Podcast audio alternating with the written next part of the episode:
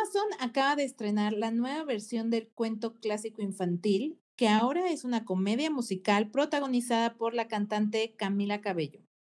Hablemos de La Cenicienta 2021.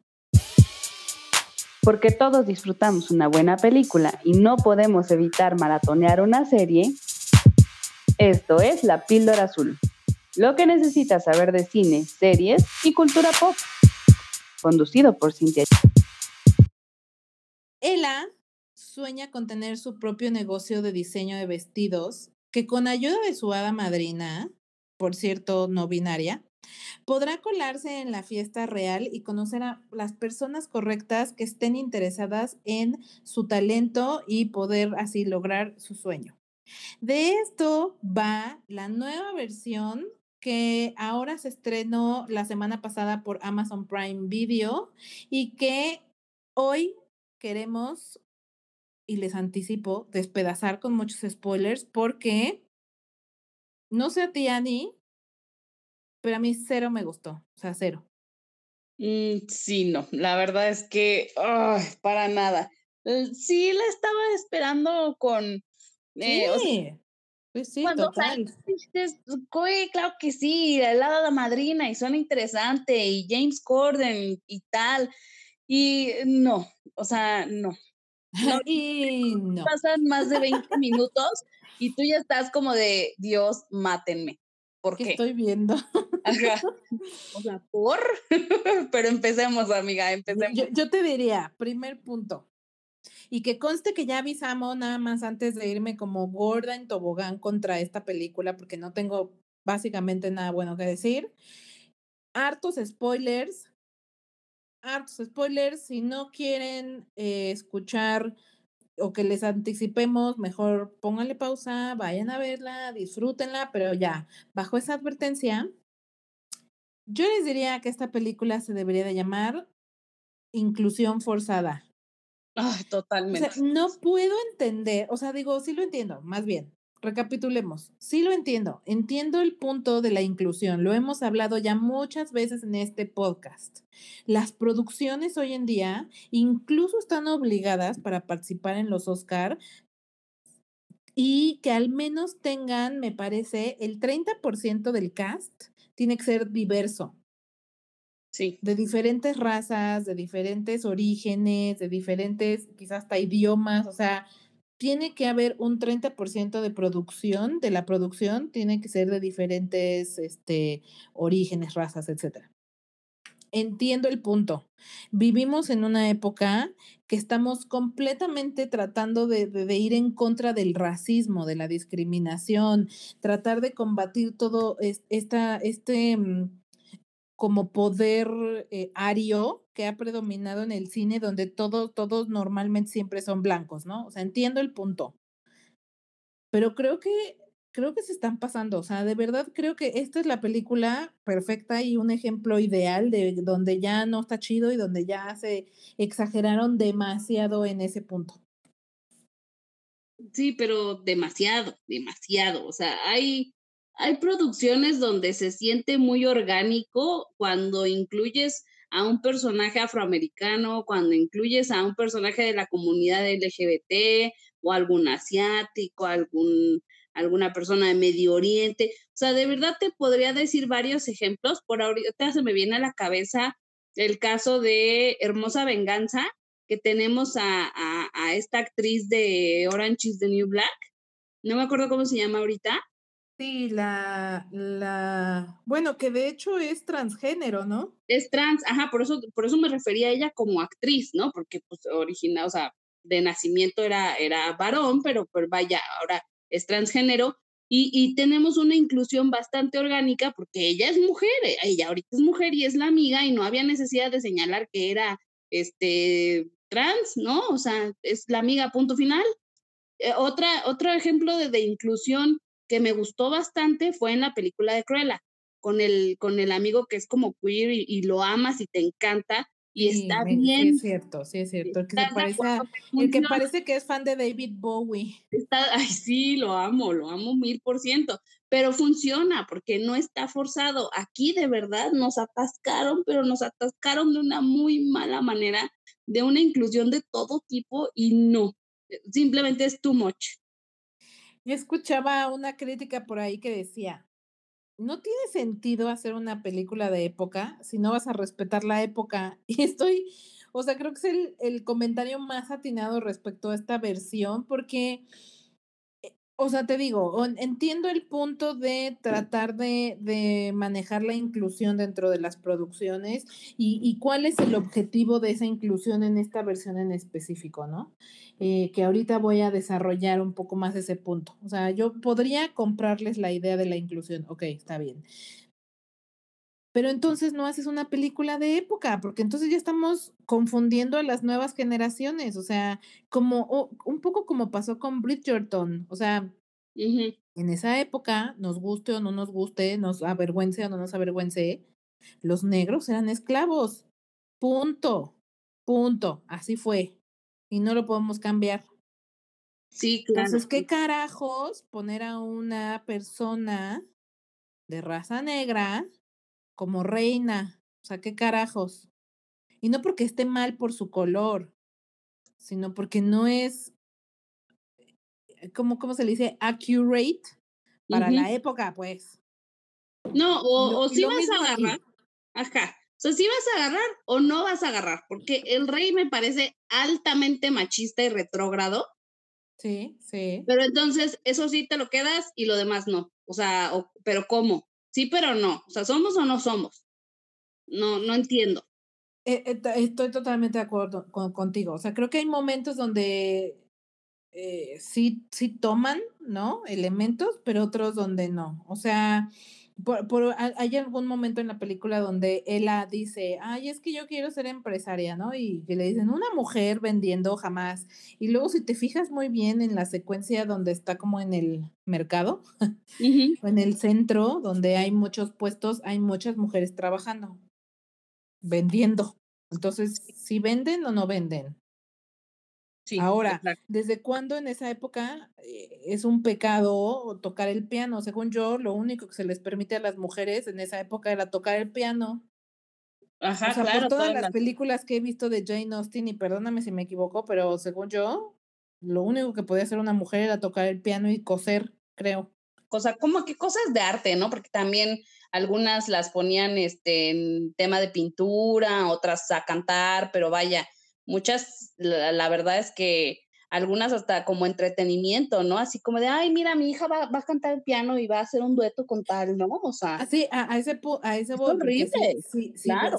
Si, si, queremos ser como muy puntuales con la época, no digo, no sé bien en qué época esté situada, eh, pero vaya, es un momento en la vida donde las mujeres se supone que no tenían voz y voto, ¿no? Y que solo éramos un adorno y lo único para lo que servíamos era casarnos y tener hijos, ¿no? Y entonces lo único permitido para las mujeres eran, eh, digamos que disciplinas que fueran como de hobby, ¿no?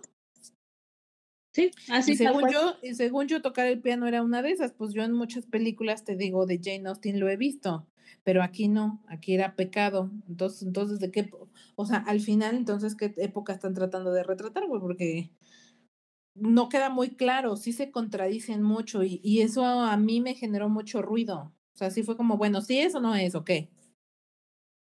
Sí, es lo que te digo, o sea, pero sí somos o no somos.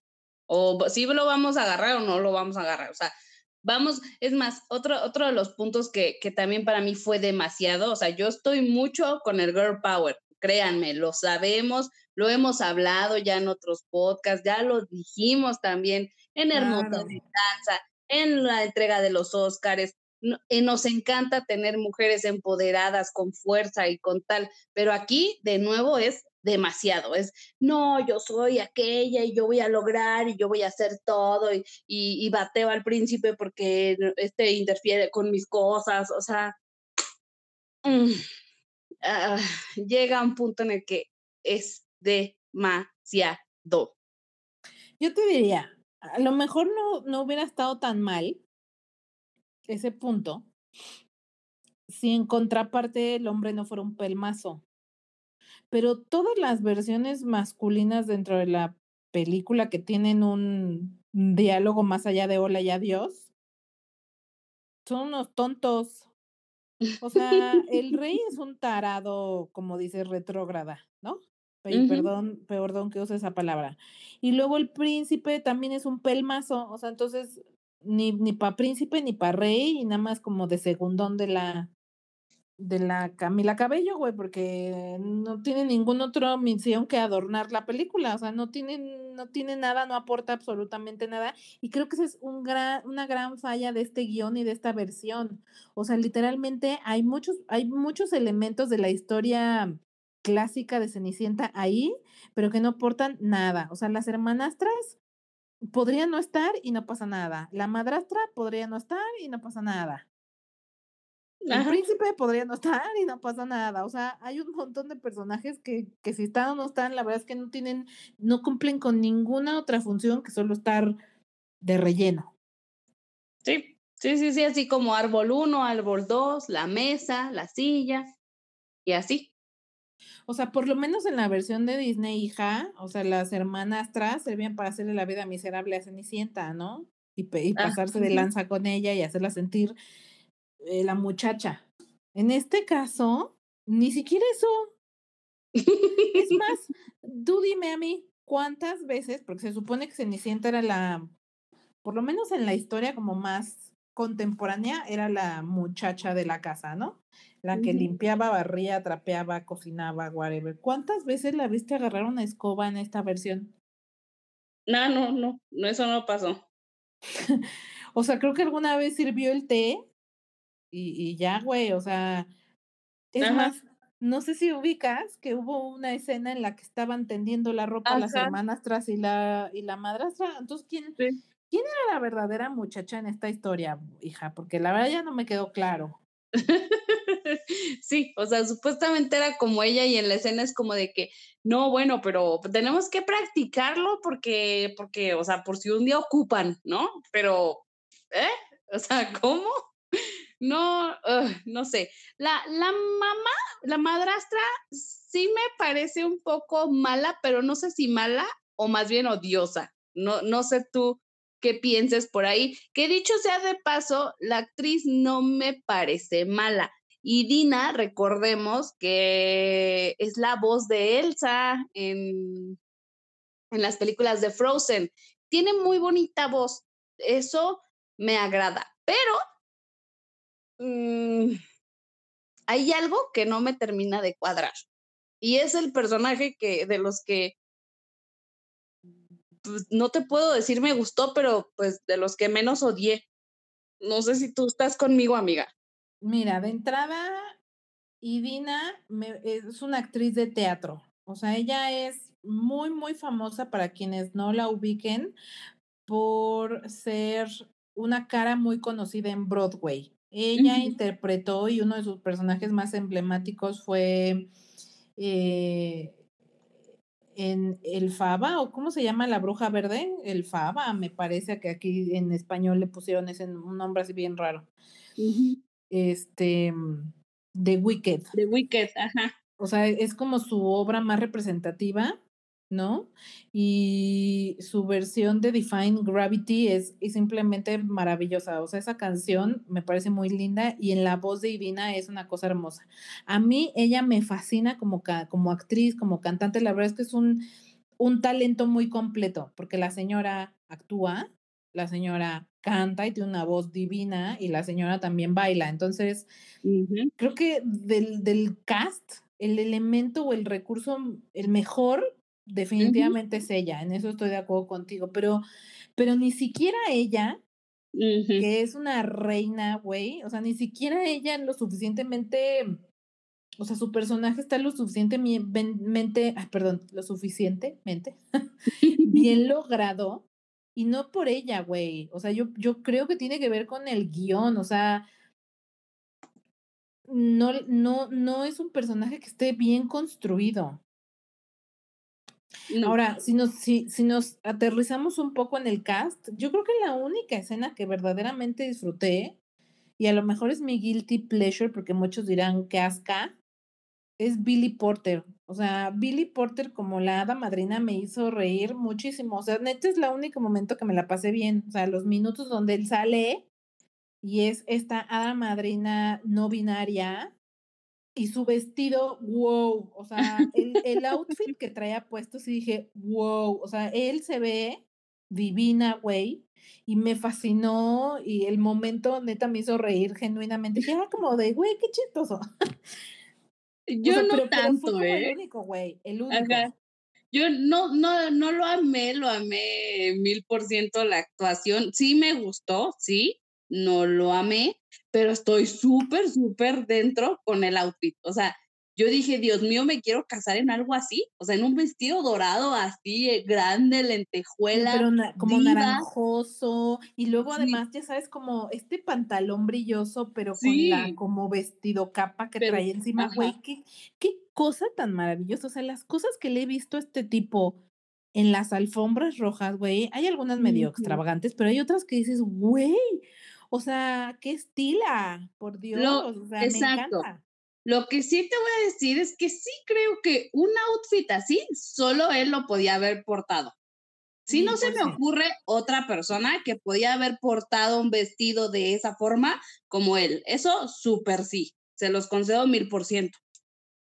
Totalmente de acuerdo. O sea, creo que él, él particularmente tiene una presencia, un porte, o sea, es mucho más, o sea, tiene, tiene de verdad como un, yo no sé cuál, que, que en verdad, te digo, o sea, yo lo ubico mucho de las alfombras rojas y dices, güey, o sea, impacta.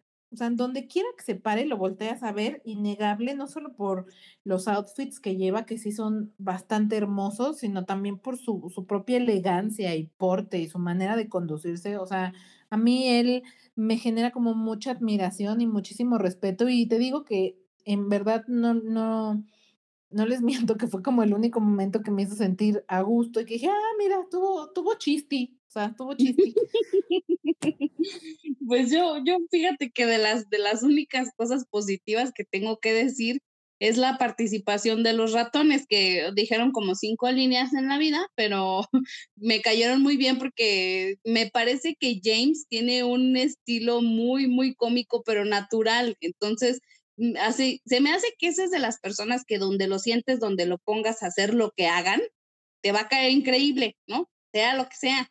Entonces, de las poquitas cosas que yo disfruté fue justamente lo, a los ratones, ¿no?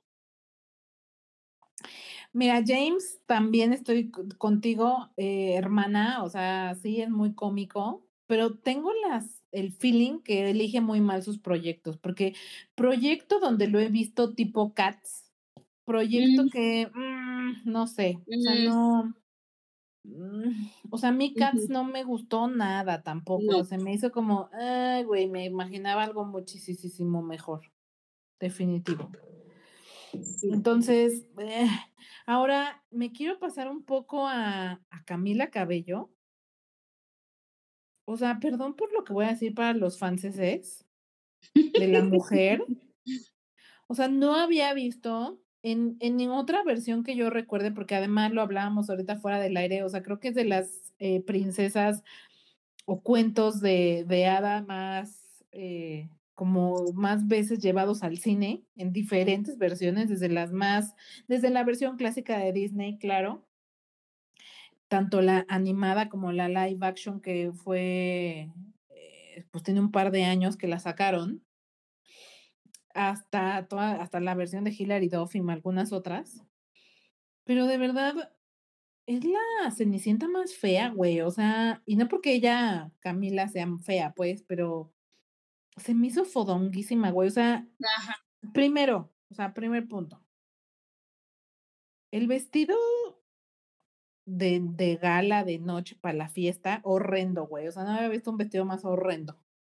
Y luego la tipa en toda la película trae siempre el mismo peinado. Entonces, cuando la hada madrina la pone bonita, dices, güey, güey, o sea, como que si te manchaste, madrina, le pudiste haber echado más feeling a este asunto. O sea, el vestido horrendo, el peinado horrendo, no sé, o sea, no, no, no, no, no sé, no me gustó nadita.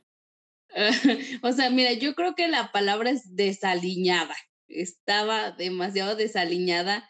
Y sí, yo, o sea, también la, ves con este peinado como esta trenza de María de un lado, que, que, o sea, ok, o sea, a ver, espérame, vámonos por partes. La chava hace qué hacer, pues tampoco iba a andar este, con peinado de gala. Dices, bueno, ok, se entiende, ¿no? O sea, pues la chava hace qué hacer. Pero sí estoy contigo. Cuando la arreglan, yo dije, pues le van a poner acá un, un, peinadazo. O sea, es que el hombre estás viendo que llegó con un vestido matador, pues le va a dejar algo a la altura, ¿no? Entonces, de menos le va a dejar un vestido y un peinadazo así bárbaro y la deja con la misma trecha, o sea, ¿cómo? ¿Como por? O sea, le dio la comodidad para andar en zapatillas, pero ya no hubo para el peinado, se acabó la magia, ya no nos alcanzó el presupuesto ya de no magia. Dio, ya no dio, ya no dio. Ajá. O sea, o toda, toda la película está peinada igual. Y, ok, entiendo el punto. O sea, es la muchacha, entonces tiene que traer el cabello recogido para que no le estorbe, ¿no? Por eso trae trencita. Está bien, esa parte está bien, normal, no hay problema.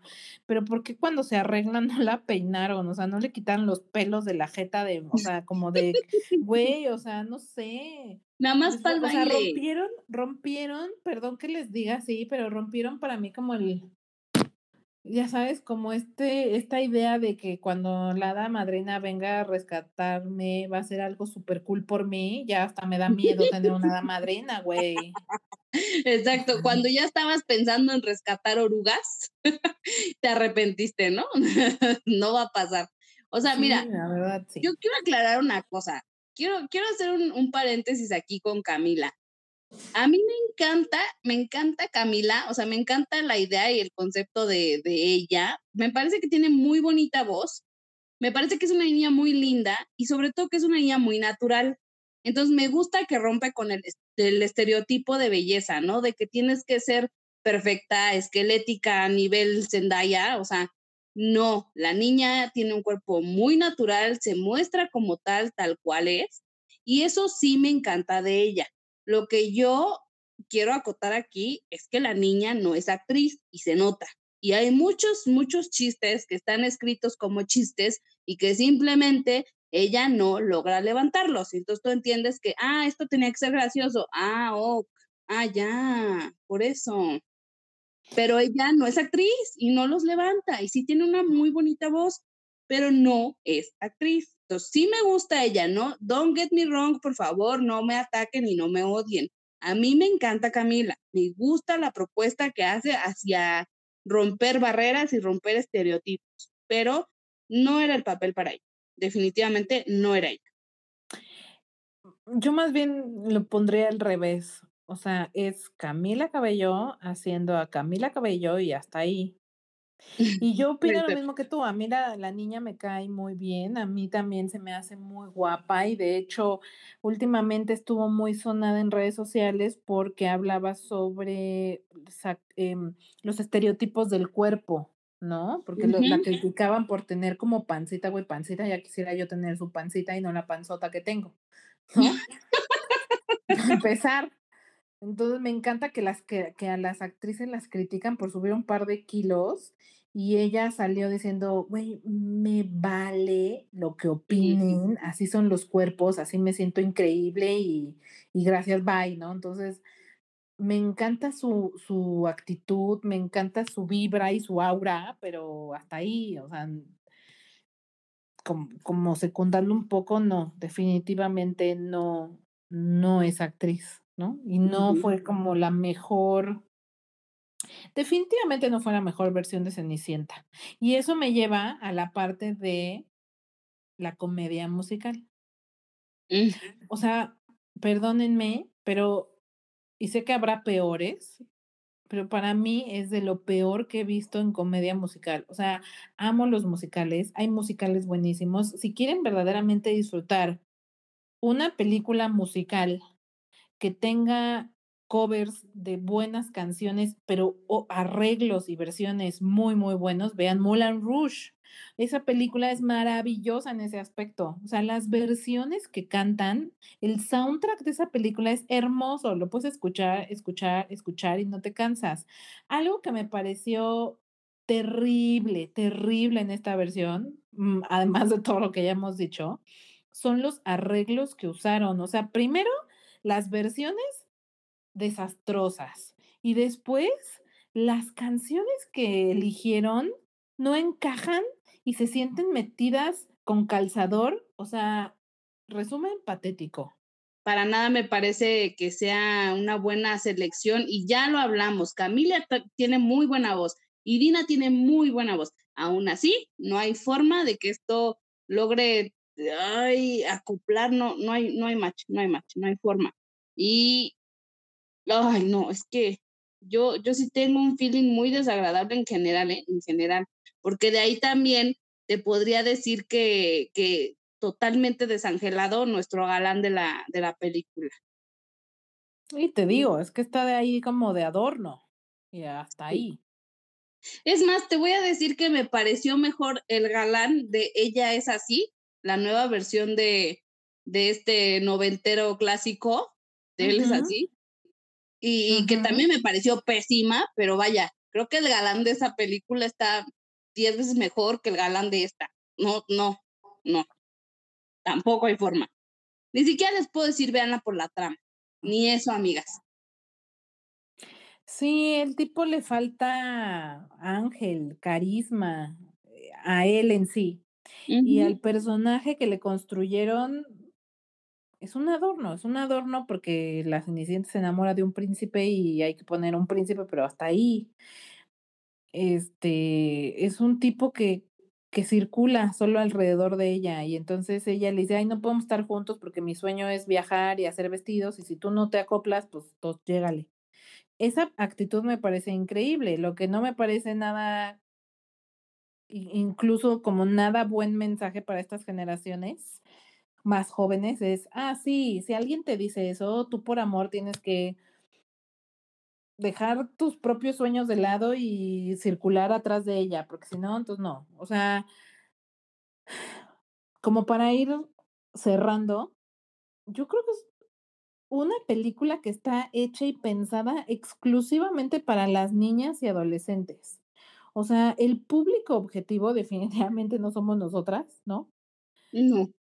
Ni siquiera te diría las veinteañeras. Yo creo que realmente está pensado para las niñas, para presentarles modelos femeninos que no sea la típica princesa, sino que sea una mujer eh, con voz propia, con sueños, con metas, con objetivos, o sea, empoderada, este girl power de que dices, o sea, todo eso está bien, o sea, no digo que esté mal, pero creo que la manera de presentarlo, el producto final y luego todo lo que hay alrededor es, es bastante terrible, o sea, creo que a una niña le puede, o sea, me imagino a mi sobrina viéndola y creo que, creo que dentro de lo que cabe la disfrutaría, ¿no? Se engancharía con los ratoncitos y para una niña de 10 años, el mensaje de, o sea, las princesas de hoy en día, mi ciela, es una mujer eh, que sabe lo que quiere, que va tras sus sueños, que lucha, que busca, que no, no está tras del hombre, sino que está tras sus sueños.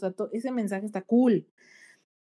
Lo que no está cool es esta otra parte de, ah, bueno, o sea, el hombre nada más, o sea, como que ahora el papel se invirtió, ¿no? Ahora la mujer es la que tiene que ir tras sus sueños y el hombre es el que nada más sirve para casarse. Y que te acompañe y que esté ahí de adorno. Así se sintió al final y entonces también invertir los papeles no está bien. Sí, exacto. Sí, porque totalmente parece que ahora se lo van a llevar a él como el llavero. Entonces tampoco está bien porque es el estereotipo que estás queriendo tumbar. ¿Cómo? Así, así, tal cual. Y fíjate, curiosamente, Iván, se van a reír de mi referencia, pero me acordé mucho de una película de Barbie, que creo que es la de la princesa y la mendiga, ¿no? Esta historia de que son gemelas, pero una es pobre y una es rica y intercambian, es una historia como también muy clásica, que hasta Mickey tiene su versión. Y al final de esa película, la pobre, y Jack se revela que son gemelas y que la pobre es pobre y la rica es rica, la, la, pobre tuvo la oportunidad de conocer al príncipe y se enamoraron y, demás, y al final ella le dice, güey, pues sí, me gusta, sí, sí está padre, pero yo quiero viajar, yo quiero ver el mundo. Y en esa película, esa Barbie decide ir a hacer su sueño y el, y el príncipe le dice, bueno, pues, pues que te vaya bien, ¿no? Si más adelante nos encontramos y tú vuelves y yo estoy aquí disponible, pues está chido, y si no, pues suerte. Y al final, después de que ella sí va y viaja por el mundo y cumple su sueño, regresa porque decide que finalmente ya conoció lo que tenía que conocer y ahora ya quiere nada como el hogar, digamos. Y ya casualmente el príncipe también estaba libre y ya son felices. Entonces, todavía esa versión de Barbie, güey, sí. me parece un poco más atinada, güey, porque no necesariamente tienen que estar juntos y ir juntos para todos lados. Si la niña quiere ir a hacer vestidos y probar suerte y ver el mundo, qué bueno. Que él, que él entonces también hubiera tenido un propósito, querer hacer otras cosas, vivir otras experiencias. Y si más adelante coinciden, qué padre. Y si no, güey, veas, el mundo no se acaba, no se acaba. Y como que, ah, ojo con ese mensaje, o sea, mucho ojo con decirle a estas generaciones más pequeñas, ay, sí, o sea, ahora el hombre va a ser de llavero. Pues no. Ajá, claro, claro, pues es que aguas con lo que vamos a transmitir, ¿no? Ajá. Literal. O sea, Barbie lo supo hacer mejor, punto. Exacto. y es que fíjate que es una, es una sensación por ahí que he visto en varias críticas que, que de repente dicen que parece que estás viendo, o sea, que la han llegado a confundir como que fuera una producción de Disney, porque te llega a dar el vibe de High School Musical, este, de descendientes a la mejor, entonces que a lo mejor se pueda confundir y estoy muy, me parece muy acertado lo que dices. Parece una producción hecha para niñas, es, se siente altamente teatral. En ese sentido, pensamos que está bien elegida Irina, aunque está mal desarrollado el, personaje. Tanto es que ella, que es Irina, que es una diosa, eh, en, en musicales, no brilla. Y por ejemplo, me parece lamentable lo que ya estábamos un poquito mencionando, el papel de Pierce Brosnan, o sea, de verdad me pareció lamentable lo que le hicieron, o sea, de ser un galán y wow y tal, a, ahorita hacer este personaje, o sea, no, se me, se me hace que como que cayó bien profundo.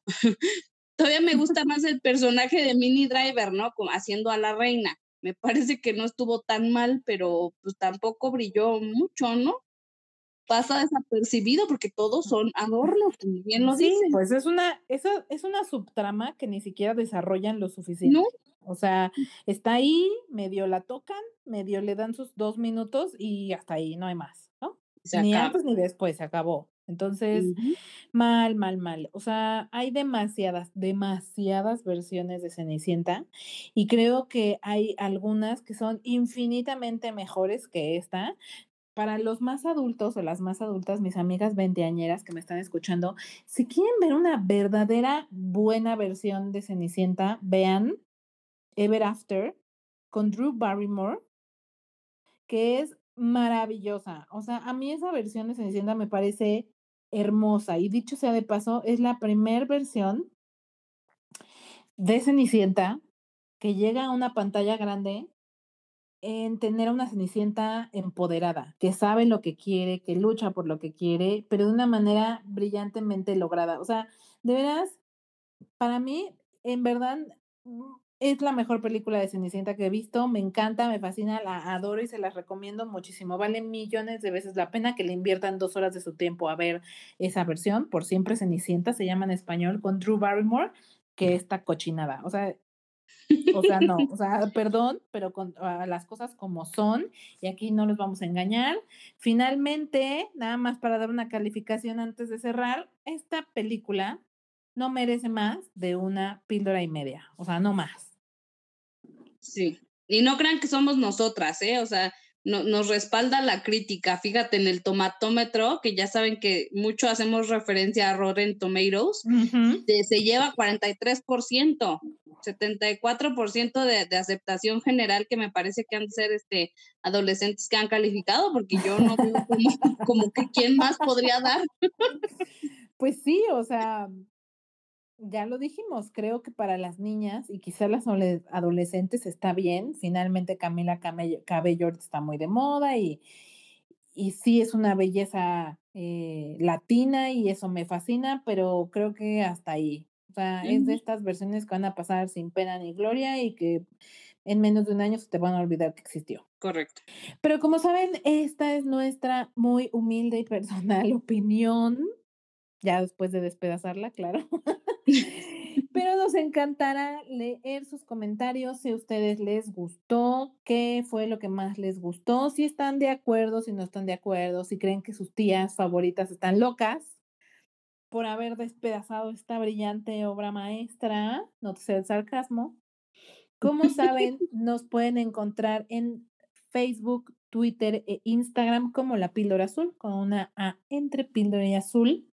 Muchísimas gracias, Ani. Muchísimas gracias, bebés, por darle play. Nos escuchamos en el siguiente episodio. Chao.